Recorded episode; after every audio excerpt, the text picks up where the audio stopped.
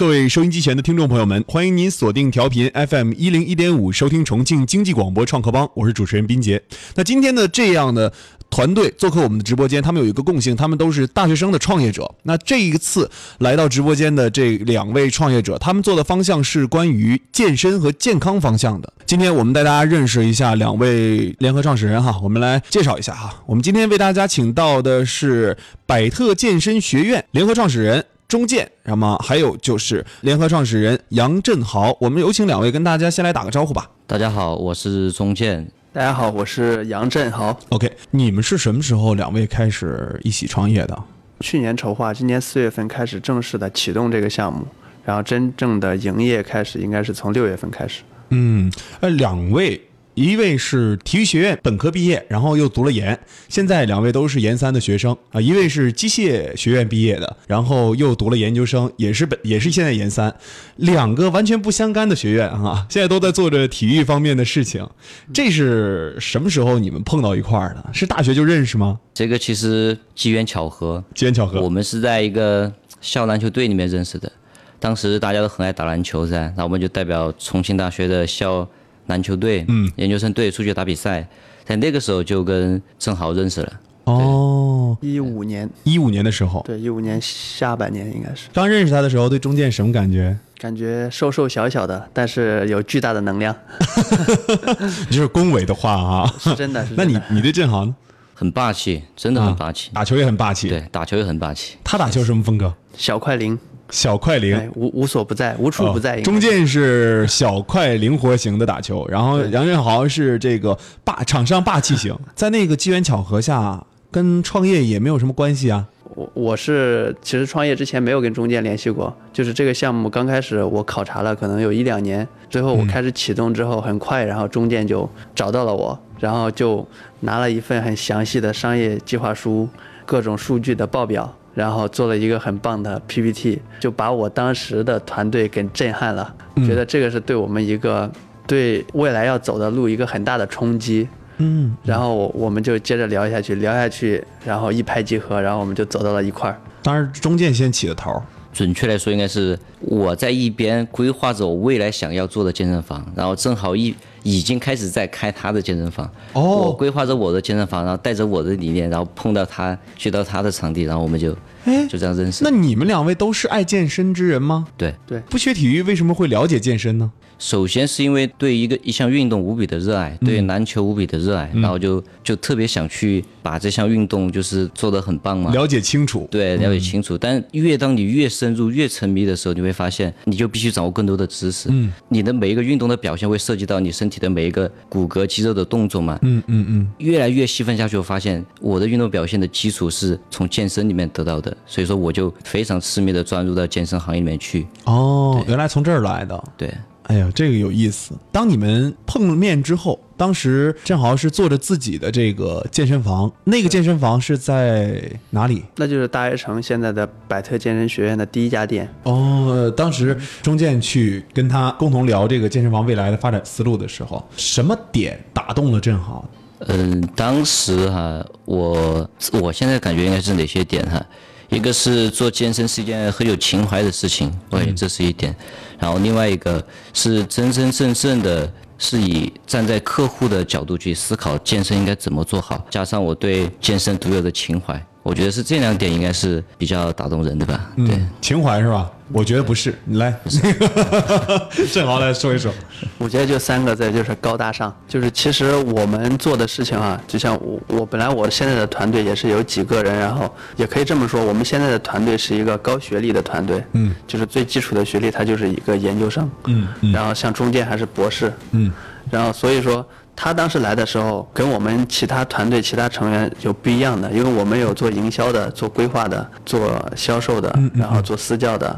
但是总体来说，我们做的很落地。明白。大白来了之后。他那个 PPT 往那一放，各项数据一分析，就是你能看到一个博士生、一个研究生的光芒在他身上笼罩着。哦，就是带他带自带光环的。对对，你像我们就土不拉几的感觉，自带 buff。就是一下他他说那些话，然后他呈现出来的东西，就一下让我们看到我们未来几年要去努力的。其实综合来看，还是当时他的分析能力打动了你。对对对，所有团队人员都通都通过吗？都通过。当时的我们所有人都在围观他这个 PPT。对然后打动了你之后，啊、你们就有了共同的一个事业目标。对对，你们怎么做的？在当时他那个 PPT 打动了你之后，你下一步是实地就准备跟他开干了吗？还是再进行着一些细微的？第二天就直接开干了，第二天在哪儿干的？怎么干的？就在健身房就开始很多东西就开始落地了，我们就开始进行一些分工。什么东西？就好比他对是从，因为大白做的很多东西跟传统健身房还是有很多区别，就是他是更多的从客户的角度，从这个角度出发的。嗯，所以说从第二天开始，我们都开始规划我们如何管理我们的客户，如何服务好客户，如何让客户觉得来锻炼了心里面很暖很舒服。给我们举个例子吧。比如大白来了之后，我们用了现在就职业运动队用的心率带。哦，就是随时监控到，然后每一位健身者的心率状态，然后好比他的负荷状态，嗯，哎，很多数据随时能够反映出来，就这些数据会随时让健身的会员了解到，这个就他的感受会非常好。而且训练完之后，他有他能他从手机里面，我们会发给他一个很明确的，他今天训练了哪些东西，然后他的他的各项指标是怎么样的，嗯，就是一个完整的心率监测和各项运动指标监测的一套设备，是吧？。对对对，当时中建拿着这套方案给到你们之后，你们就按照这个方案上面的一步一步进行执行落地了。对第一个就是关于人体的一个监测，运动者的监测。对。呃，对于运动者监测，你们有没有调查过其他的健身房？他们会不会做这个同样的事情？嗯，其实这个东西的话，其他健身房都在用。啊、对。那呃，如果他们用的话，你们的优势从何而体现呢？其实，在用这种智能设备的这种这种东西哈，其实我感觉现在很多健身房，它通过智能设备作为一种噱头。就假如说它各种推广，我进门就刷点，我去拿柜子就就刷个手上的手环。其实真正的这种智能设备，我想达到的效果就是说，真正的能反映你客户在运动过程中对你运动的一个监测，保证你运动的安全。在你后期之后做有海量的数据沉积之后，可以我们可以做一些科研平台，然后做一些理论上的分析。对，这是我们以后想做的东西。但是你说核心优势在哪？就可能在数据积累之后，凭借着我们的知识，然后把这些数据深度的挖掘出它更有用的这些信息。大学上课，其实大四那年都开始创业不耽误学习。你怎么能够权衡这两点呢？其实呃，高校的培养方向可能是不同的嘛，然后不可能所有人都往体育教师这条路上走，没错，所以我就走的体育产业这条方向是吧？开第一家健身房的时候，之前你们在做没有大白的建议之前哈，嗯你们在做的时候盈利了吗？嗯，已经在盈利了，已经在盈利了。哎，对，那时候盈利状况可观吗？嗯，还是不错，因为当时我们选那个区域很好，那个位置很好，在哪儿？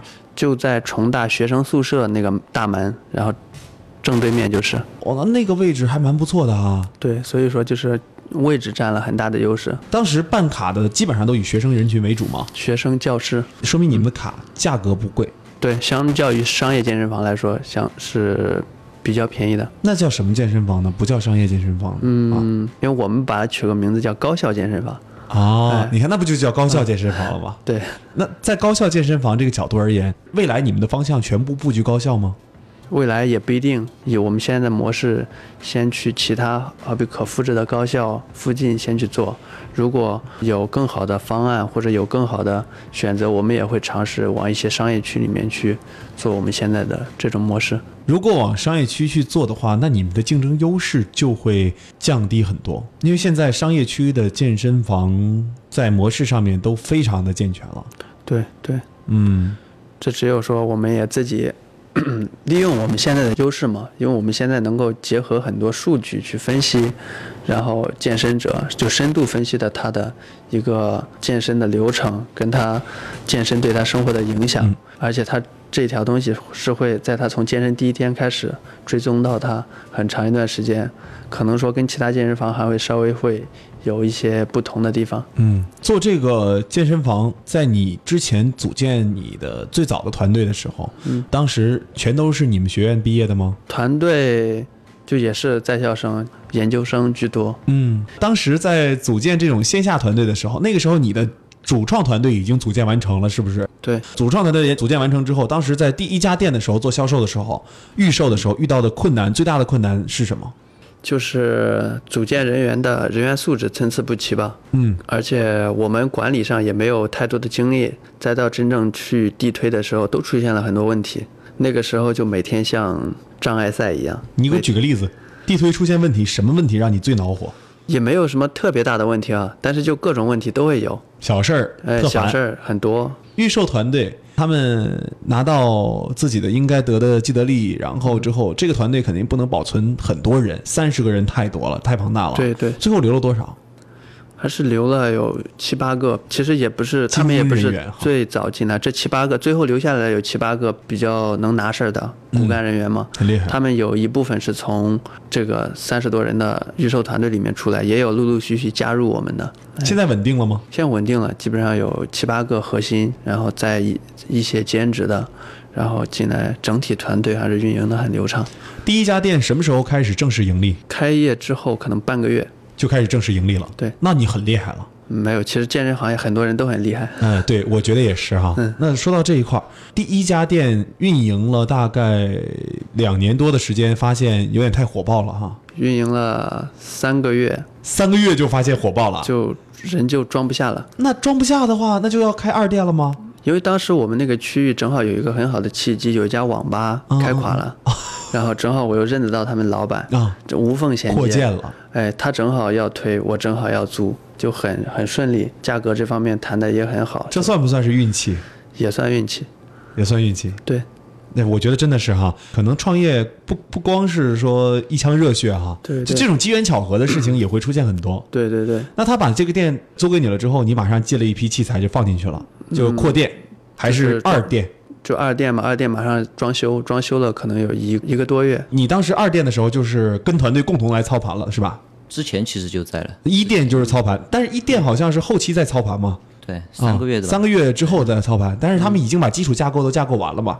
二店就是你们共同来策划了。对，二店开业的时候，你帮他们避免了哪些难题？就是因为当时人多，就会造成客户体验感很差嘛。嗯，然后我的重心就提放在如何提高这种客户的体验感，然后重点就放在这里，然后就我们就打造了一套多维度的这种客户服务的这种体系。嗯，它可以从好几个维度去看这样一个服务体系。然后我们第一个体系呢，就是通过老师这一边，然后我们要对学生要传播一种健康、健康运动的这样一个理念嘛。嗯。然后我们就以服务这种青年跟中年为主，然后他们很多老师回到家里面就在家庭里面传播这种理念。嗯。在他们传播理念过程中呢，他们的孩子、他们的父母，嗯，都会很接受这种理念。然后我们就围绕着这一点，在我们二店里面又开了一些新的项目，开了一些儿童体适能，针对于少儿的体适能，然后又针对于少儿的那种篮球培训班，嗯，然后还有一些中考体考培训，嗯，然后又对对于中年人，我们就开了更多的课程了，开了动感单车、舞蹈课，然后减脂课，然后对于老年人，我们开了一些太极课。我们开设那么多课程，而且非常丰富了，所有年龄阶段的都可以在这里运动。然后一是把课程给开得更多，然后用户的体验感它自然就会很强，它就不会拥挤在一个地方。光跑步哈，或者光做器材。对对对刚才你的这个想法哈，就很不错的一点就是把人流变得多维化了。对大家可以做自己有兴趣的事情。对，但这一块对成本上面是否会有一些增加？并没有增加成本，它反而是增加了我们的器材收入，对，反而增加我们的收入。增加收入，增加器材的利用率。对，哦它其实并没有增加额外的成本。嗯嗯，这样的话，二店这样一开始就这样做的话，啊，那你一店有没有跟着二店一起效仿，嗯，其实都是一起在做的一。起在同步推出来对的？，而且同时还有从另外一个方向又同步推出了一个如何帮助大家坚持锻炼的这么一个服务体系。在这个体系下，我们同时开展了很多活动。在健身前，我们会给大家开一些健身讲堂。在那个时候的客户，他不并不是像那种办了一张卡丢在里面，一个月动几天就不来了。他们就会有一种坚持运动的这种、这种欲望在里面，反正体验感非常棒，就是能让他们坚持下来运动。嗯，我觉得这个是我们两个两个店在同时开展这一系列活动之后，我们感受到我们也是最觉觉得最值得骄傲的地方就是这一点。嗯，你们感觉健身行业的未来趋势是什么样的？未来趋势现在吧，就是在就是智能健身房是它中间的一个阶段，但它是健身房的一个属性，它不是它最终的一个、一个归途。它只是在这个健身房发展的过程中呢，它需要这样一些智能设备，来去提高客户的体验度，但它最终的目的还是要帮助客户达到一个客户想要达到的健身目的，嗯养成一种健康的一种生活方式，这是他最终的目的。如果一是传统，二是智能的话，那就刚好要处在一点五上面。对，就刚好处在在智能健身房过渡的这么一个阶段。嗯理想意义上的智能健身房，你们两个有构想吗？有没有构想？平时也经常在探讨这个问题，就是我们理想的智能健身房。嗯，然后现在智能健身房呢，以我的看法哈，就刚才不是也也体验体验过，我们假想这样一个场景，我进门就刷脸，嗯，然后我佩戴一个心率手环，嗯，我去储更衣室，嗯，用手环去开柜子，我去跑步机，然后跑步机然后就自动就开了，嗯，训练训练过程中他给我存各种数据，嗯，训练完之后他给我反馈，这个就是智能健身房他现在在做的。你们现在目前的这个想往这个方向去打造，是不是？对，这是就是把墙做成这样。对，这是一个一条道路，嗯，它是要走向最终一个健身房的目标的话，它是一个必经之路。嗯，健身房的终极奥义哈。对对对，那说到这一块儿，我们说传统意义上的哈，呃，众多的健身房在重庆有很多，嗯，你我就不一一点名了嘛。呃，我们像我们的校园健身房，如果说想要把它商业化的话，两位有没有这个目的？三店会不会有可能会出现？应该会很快，我我们感觉，很快，哎已经有三店的这个布局了一一直有一一直有这个打算。你觉得，如果让你形容你们做生意啊，做创业，你觉得你的性格特点在创业上面体现的淋漓尽致的是什么？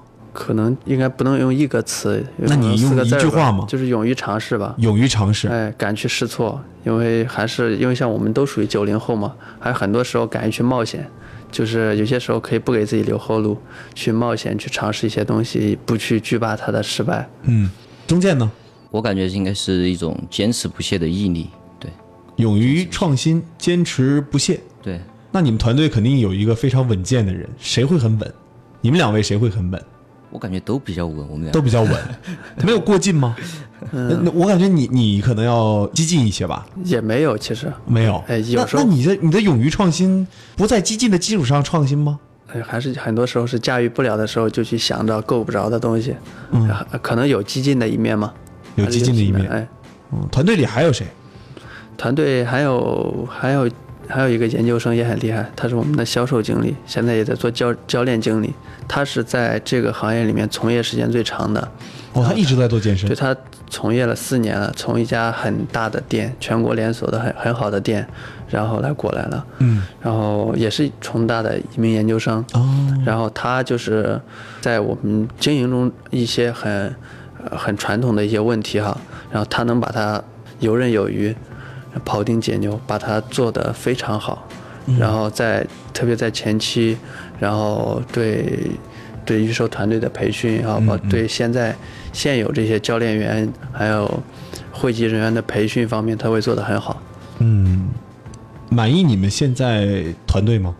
嗯还是比较满意，嗯，因为一是大家都很年轻，很有活力，年轻有好处，年轻有没有坏处？肯定也有坏处啊。坏处在哪儿？我感觉哈，嗯，很多东西，我们尽我们所有的阅历以及我们的知识结构去思考一些问题，嗯，始终比不过别人已经经历过这件事情，看得深、看得看得远、看得透彻。这个我觉得哎，对是我们年轻的缺陷。我那天跟别人聊天的时候，不知道你们认不认同我这个这番言论哈。我那天跟别人聊天的时候，一位成功的企业家他跟我说，他说为什么有些人能成为企业家，有些人只是公司的老板啊？企业家能做的是一眼洞穿这个事物的本质，而当老板的他可能迷失在整个的大潮当中。这句话你们认同吗？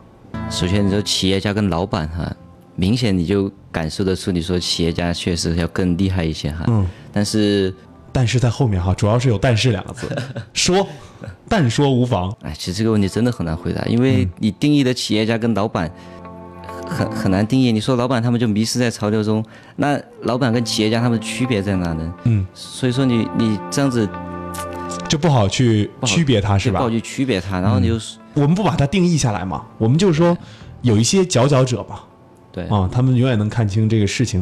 当事情还没发生，或者是当事情就摆在他面前的时候，他就一眼就看穿这个事情的所有这种人，所以说肯定是大有所为，但是也不一定是企业家，我觉得不一定，嗯但他肯定会很厉害。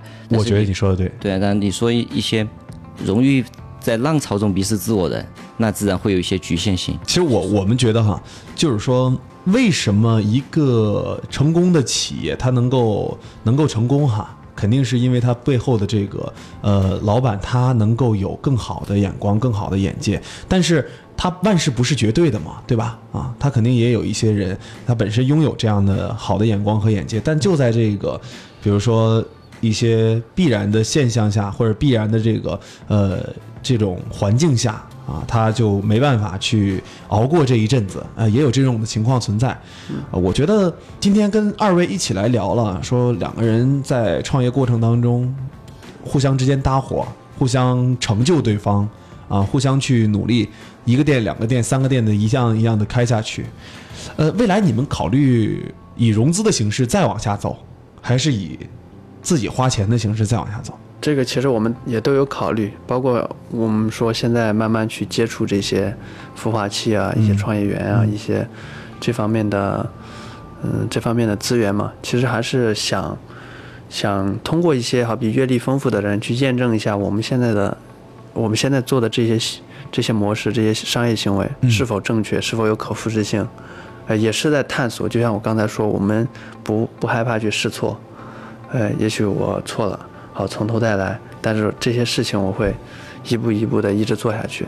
嗯，所以说未来的话，我们有可能，呃，因为现在我们单店盈利还是很可观，我们可能拿自己的钱去投第三家店。但是如果我们觉得这个事情能做得更好，能够层面做得更高的话，我们当然也希望有融资、有资本来投资我们去继续做下去。嗯，有资本的投资对你们来说是一件，我觉得是一件很好的事儿哈。啊嗯对，啊，可以把你们的维度再提高。对对就现在你们是，呃，在健身行业里面的这个叫做起步阶段。对啊，如果说有资本的介入的话，可能让你们飞得更快。对对但是如果快了的话，你们现在的亮眼数据可能会变为泡沫，就是说不再存在。对对对，今天非常感谢两位能够做客创客帮，跟我们共同来聊一聊关于你们创业过程当中的一些呃点滴，一些过程当中的经验，还有我们的模式啊。欢迎等到时候，无论是说呃以自己的钱开出去很多家店，还是以资本的形式投出去很多家店，我我们希望未来能够再回到节目当中，或者是以声音的形式，也有可能以视频的形式，跟大家共同来展示我们这个。